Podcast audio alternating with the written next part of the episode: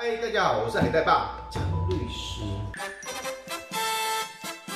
对，因为很多人都不知道他是律师，所以我们要提刀证明一下。然后我是田园菜，今天呢，就是因为我一早啊就看到我一个很喜欢的一个艺人，这其实好像是很多艺人会发生的一些问题。所以我们就赶快问我老公这个部分，有很多艺人的照片啊，常常被盗，而且盗的时候你当下不知道该怎么去解决，懒人包啊，我们就放在这个链接，那你就可以稍微去看一下他到底发生了什么状况。我这边呢就想问那个海带爸说，那状况就是他只是收到一个粉丝，粉丝跟他讲说，我有个东西就给你喝喝看。等一下，我觉得你要更正，扬称为粉丝，那就是在设计他的啊。你注意看他里面的对话，就某种程度，那也算仙人跳啊。因为你看喝完之后，他还叫他说你多拍几张照片，那不是就是在做他做事情？就是他寄的东西给他，他就是他喝完之后，他要他拍几张照片给他，用动态也可以这样子，所以他就好心的就是拍了一个手跟一个商品的照片，结果没想到就被叉叉集团拿来使用。你看过那个连接，它里面所说的状况啊？第一个拍线动这件事情，后来他不是就把它做成一个 DM 嘛，就一个四格的照片嘛。那四格照片里面，我们就一个一个来解构。里面线动的照片基本上这是你我拍的，你没有经过我同意，我出去拿我的，所以这其实有侵犯了著作权。那著作权呢，当然就有民事的损害赔偿问题啦，然后也有刑事的刑罚问题。第二个部分，他是不是要用王思佳他个人的一个照片，然后跟产品合成，就变成这个人他前面有个产品，好像他在推荐他这样子，他怎么会有王思佳的照片呢？所以也一定是侵犯他的著作权，那就是重置行为，就是可能在没有经过他的同意就使用他的照片，在包含了另一个部分。因为王思佳这个人还没有经过他的同意，我们从司法实务见解，他会认为说这有涉及到民法一百八十四条、一百九十五条，所以关于王思佳这个人的部分，还有所谓的精神慰抚金。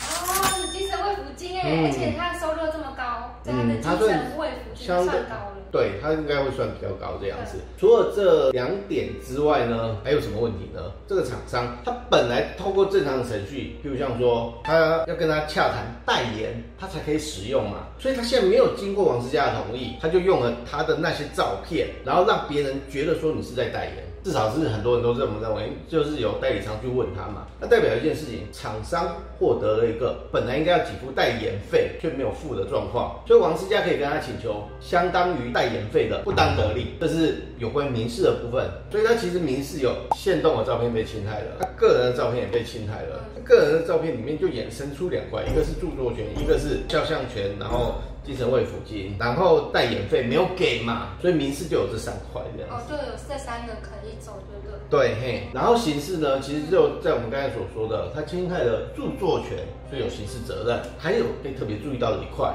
是有关于大家一定都没有想到有行政罚的问题了，就是公平交易法。第二十一条，也就是说，他透过利用王思佳的现动照片，然后还有王思佳跟这产品的合成，会不会使一般人会产生误认说，哎，你有代言这个？我其实看过那个照片之后，就是那个 DM 之后，我一定会觉得，那你就是代言啊。公平交易法基本上它不是在保障王思佳，也不是在保障。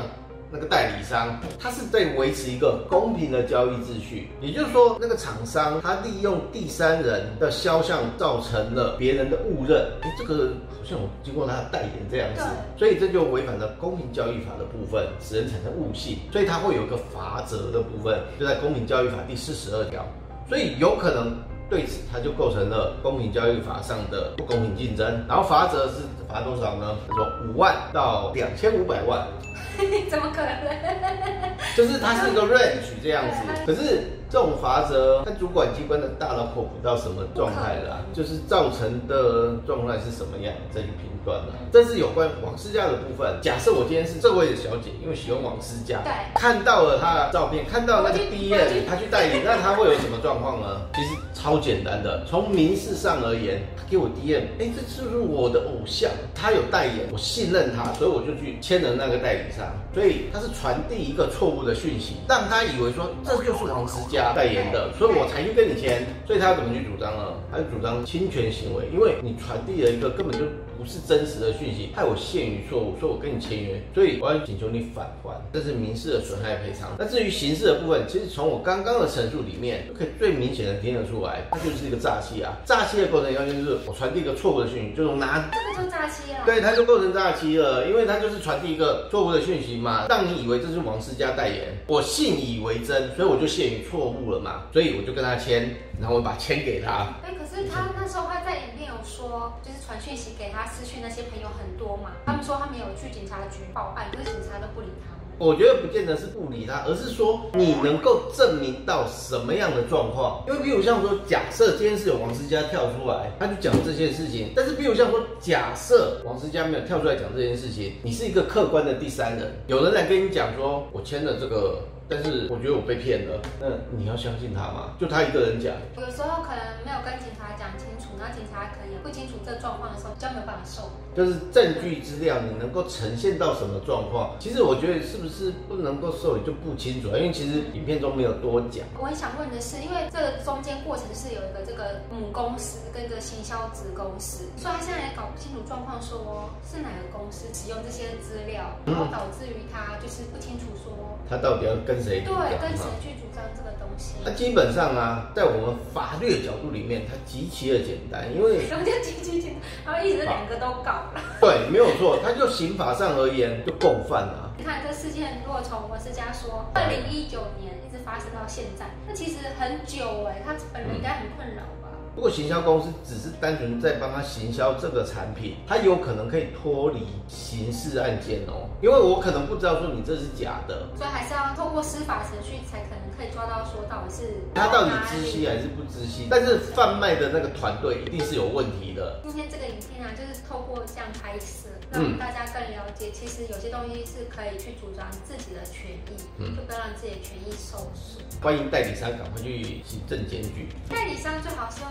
集体的力量就是越多越好，大家一起去走这个诉讼，那效果会更显著。第一个，现在王思佳已经跳出来说他被骗了，所以就有一个受害者。然后第二个，你们一起去集体陈述说，他就是透过这个告诉我说，这就是我们信任的人，他有代言，你们才陷于错误。不然假设啦，先是我代言，你们会跟我签吗？不要。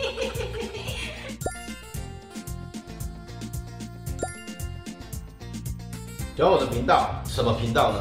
你在吧？律师，记得按赞、订阅、加分享，还有开启小铃铛哦。拜拜。